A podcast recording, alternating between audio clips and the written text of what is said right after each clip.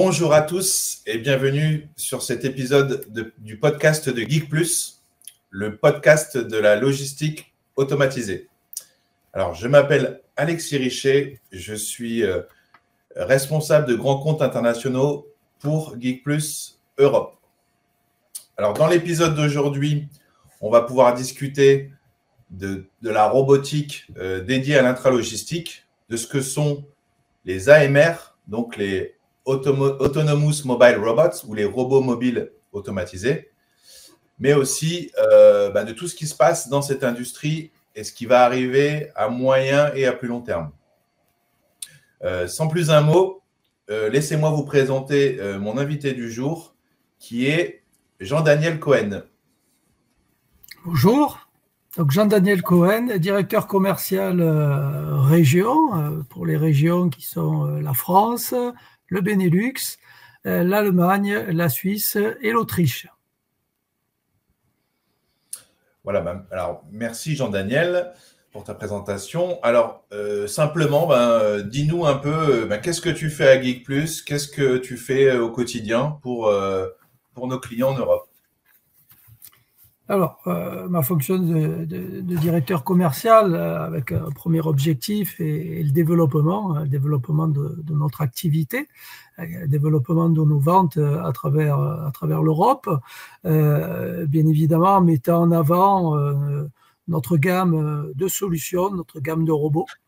Euh, dédié, euh, comme euh, tu l'as dit, Alexis, à la logistique, à la robotisation, à l'installation de robotisation au cœur des flux logistiques de l'ensemble de nos clients, tant dans, le milieu du, du retail, la pure logistique de nos partenaires prestataires logistiques, comme au, au sein des usines euh, pour faciliter le, flux des composants euh, dans un domaine de production. Ok, donc euh, du coup, concrètement, hein, la robotique appliquée à l'intralogistique, qu'est-ce que c'est? Qu'est-ce que c'est aujourd'hui chez nos clients? Quel, quel, process on, on robotise? Alors, déjà, euh, je vais revenir peut-être un peu en arrière sur, sur, l'apport, euh, l'apport de la robotique euh, dans la logistique et, qui va me permettre d'enchaîner sur pourquoi on est amené à, le faire. Alors aujourd'hui, on a, on a un premier apport dans cet univers logistique qui est de faciliter le travail des opérateurs Hein, on, va, alléger toutes les opérations de préparation de commandes, hein, puisqu'on travaille sur ce qu'on appelle le, goods to person, ou les produits, ou le tote to person, les, les, étagères, les bacs euh, vont venir à l'opérateur, ce qui, va permettre de, réduire euh, le, port de charge, euh, faciliter le contrôle des stocks et, je dirais, par par ricochet euh, une valorisation euh, des métiers euh, de la logistique. le deuxième point, ça va être de travailler sur l'efficacité. Hein, on, va, apporter une certaine efficacité, productivité, je dirais, dans, ces flux logistiques. le troisième point qui, pousse nos clients à évoluer dans leur organisation logistique, c'est la densification du stock. Cette, volonté et cette nécessité hein, de densifier euh, le stock, d'utiliser maximum les mètres carrés et les mètres cubes, et donc euh, je dirais euh, d'avoir une optimisation des mètres carrés et une optimisation de leur de leurs coûts et de leurs frais au mètre carré. Donc, ce sont toutes ces raisons qui aujourd'hui font que que nos clients font que les clients euh, passent euh, sur une logistique robotisée et de plus en plus automatisée. D'accord. Et, eh ben, et, quel est l'avantage des robots principalement, au-delà des gains de productivité? Alors, l'avantage des robots, c'est qu'il va, c'est qu'il va rouler et, et, se déplacer à la place de, de l'opérateur. Donc ça, sans, donner euh, trop de chiffres, mais on sait qu'en moyenne, un opérateur en préparation de commande, il va faire entre, entre 10 et, 13 kilomètres. Donc, mhm. le robot, lui, va, va faire tout ce travail-là pour amener euh, les produits directement à l'opérateur, qui va plus se concentrer euh, sur la préparation de commande à elle-même et la qualité, bien sûr, de cette préparation et donc la qualité du stock. Oui, d'accord. Donc, un impact direct sur euh, le travail du, manutentionnaire qui devient beaucoup plus qualitatif, si j'ai bien compris. Et, euh, Alors, ouais, effectivement.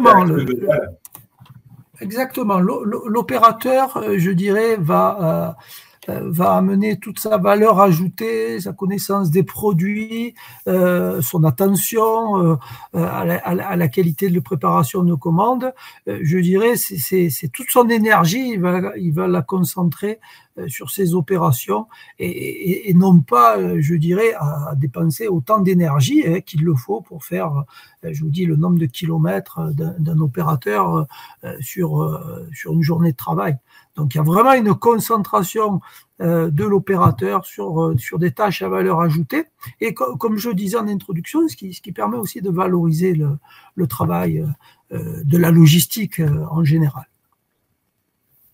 Et bien justement, au-delà des buzzwords hein, entre AMR, AGV, etc., concrètement, un, robot mobile autonome en bon français, ça fait du picking, ça fait du tri. Qu'est-ce que ça fait comme application concrète? Alors, en application concrète, euh, on, a, plusieurs solutions. Première, euh, comme tu l'as dit Alexis, on va faire, on va faire du picking. On va, euh, les robots vont apporter les étagères vers les opérateurs pour que ceux-ci puissent préparer les commandes. Il y a d'autres robots qui vont apporter non pas des étagères mais des bacs. On va parler euh, d'une autre d'une autre série de, de, robots. Euh, chez nous, on appellera les, les, P40 qui vont amener des bacs vers les opérateurs. Et puis, euh, on a également nos, nos, robots shuttle qui, eux, vont être, je dirais, chargés de, de gérer toutes, tous ces bacs, les rangements des bacs à, à, l'intérieur, à l'intérieur des racks. Et puis on a, on a une série où là, le, robot va être plus je dirais principalement euh, roulant, hein, avec euh, qu'on appelle des, des, robots de tri, qui vont aller d'un point A vers des points B, C et D, hein, qui vont faire du dispatch euh, de, de, colis, euh, des dispatchs, donc du tri. Donc là, voilà, on va avoir trois grandes ou deux, deux trois grandes familles. Je dirais, on va avoir euh, les robots euh, picking, on va avoir les robots un peu plus de déplacement, et puis on va avoir euh, les robots de, gestion de bac avec les robots shuttle euh, qui vont s'occuper de, ranger de ranger tout le stock. Voilà concrètement ce que font des robots mobiles aujourd'hui.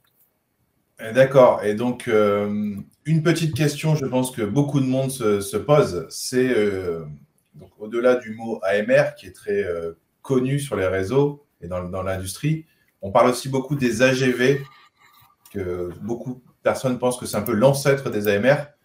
Je voulais te demander, voilà, AMR, AGV, pour toi, pour Geek c'est quoi la différence? Ah, nous, la grosse différence euh, euh entre les AMR et les AGV, c'est que, que l'AGV est, guidé. Euh, donc ça, c'est le point important. Donc vous avez aujourd'hui, vous pouvez encore retrouver bien, sûr des, robots qui vont être philo-guidés, qui, qui, vont être voilà accompagnés.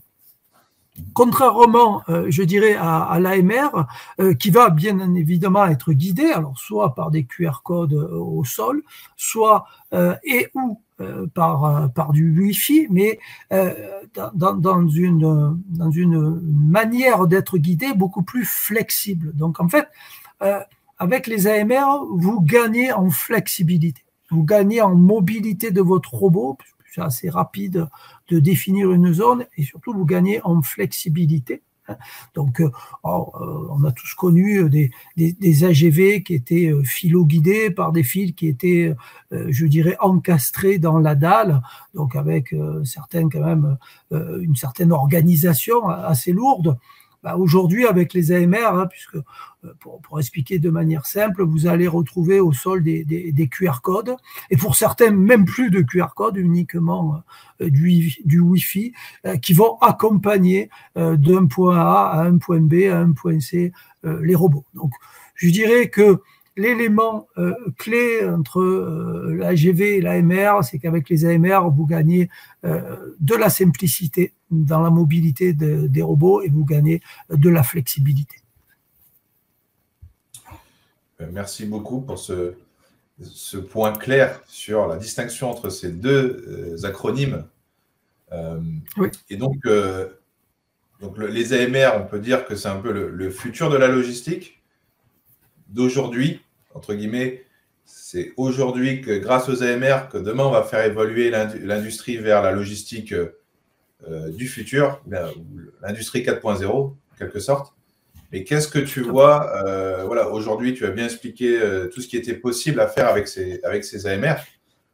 Mais demain, imaginons l'entrepôt du futur, comment tu le vois, notamment dans sa partie automatisation, robotisation euh, à quoi il ressemblerait?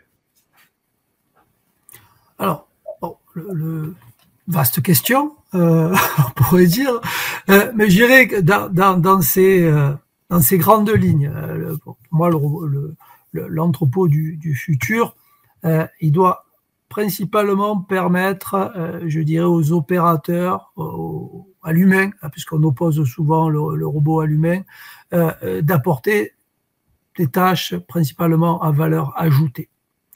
Et je que le robot, euh, demain, aujourd'hui, demain, euh, doit de, plus en plus se charger euh, de tâches avec une moindre valeur ajoutée. Donc toutes les tâches ingrates, je vais le dire comme ça, déjà, il faut qu'elles soient utilisées par les robots. Et la deuxième, je dirais, la, deuxième étape, ou en tout cas la deuxième partie de la robotisation, c'est l'intelligence artificielle.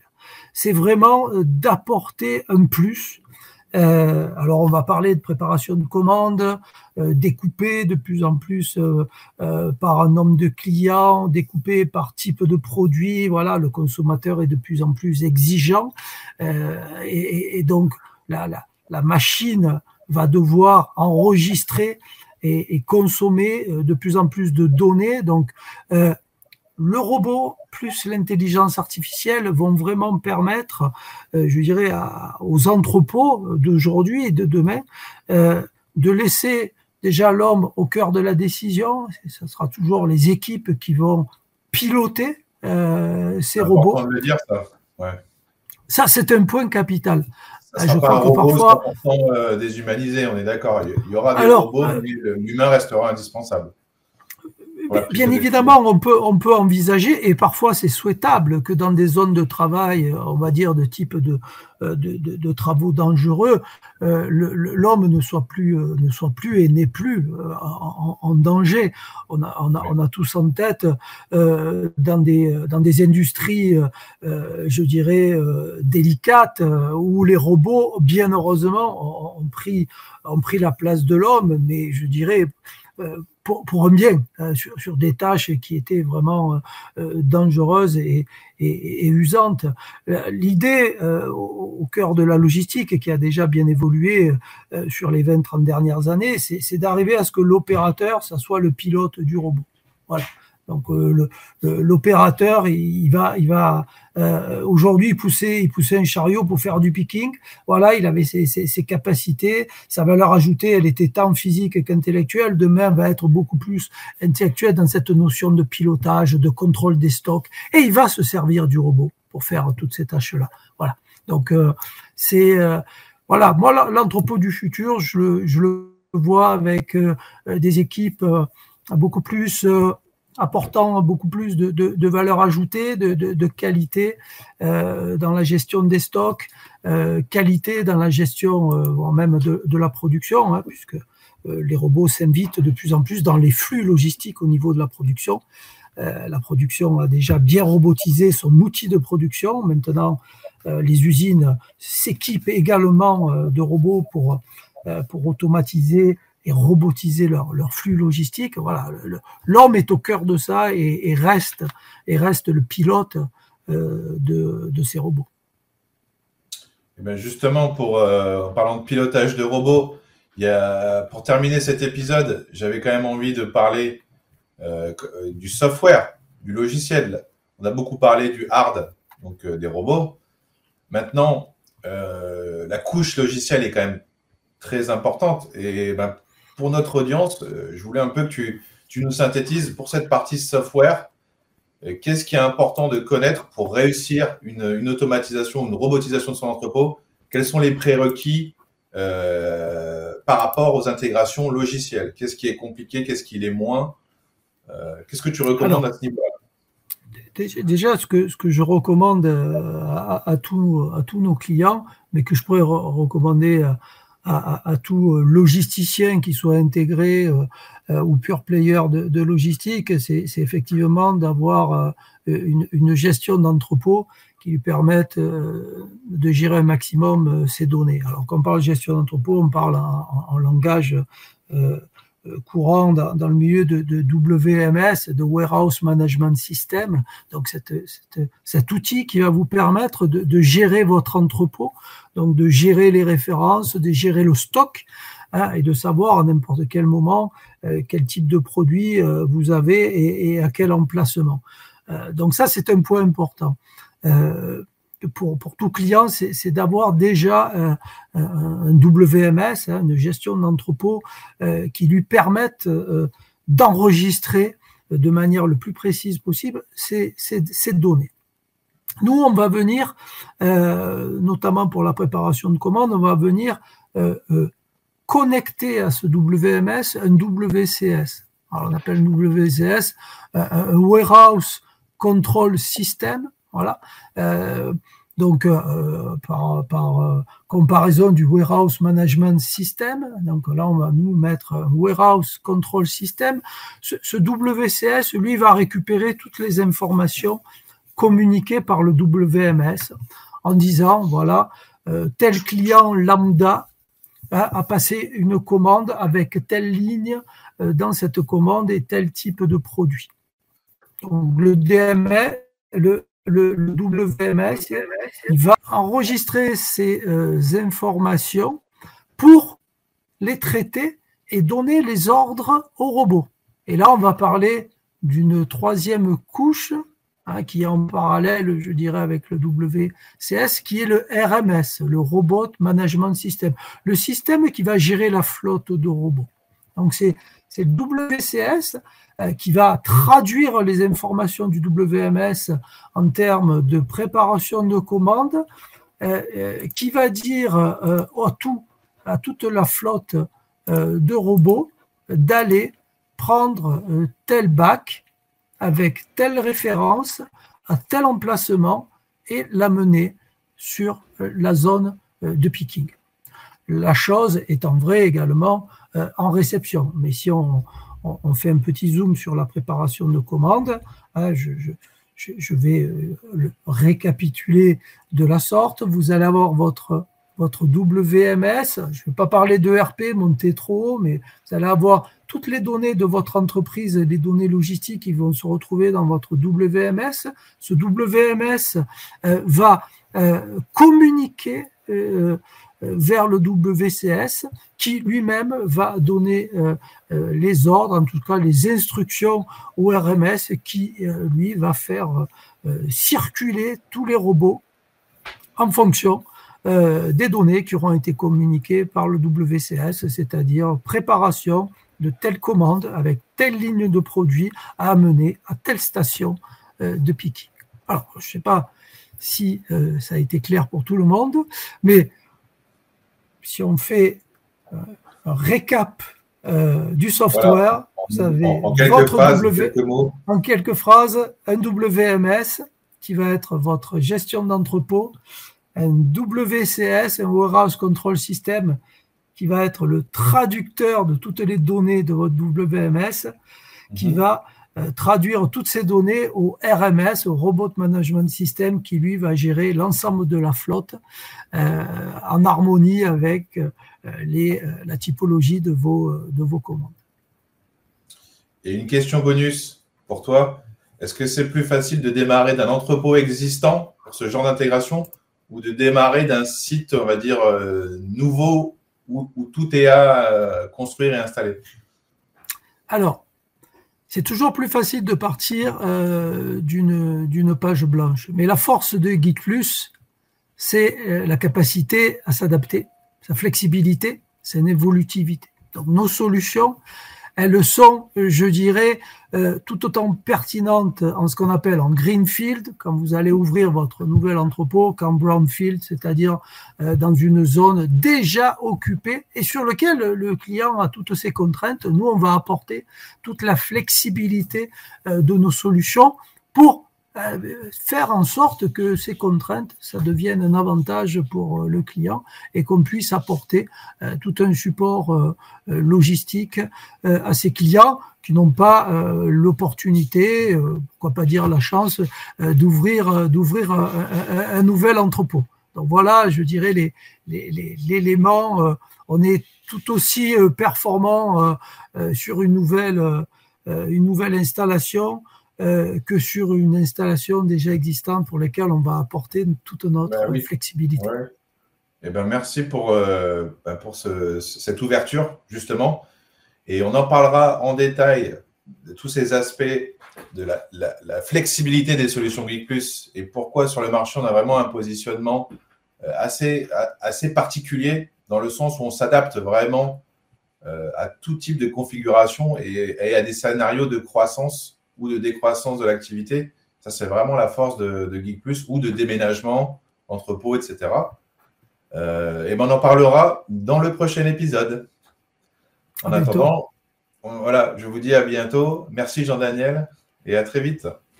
Merci Alexis, à très bientôt.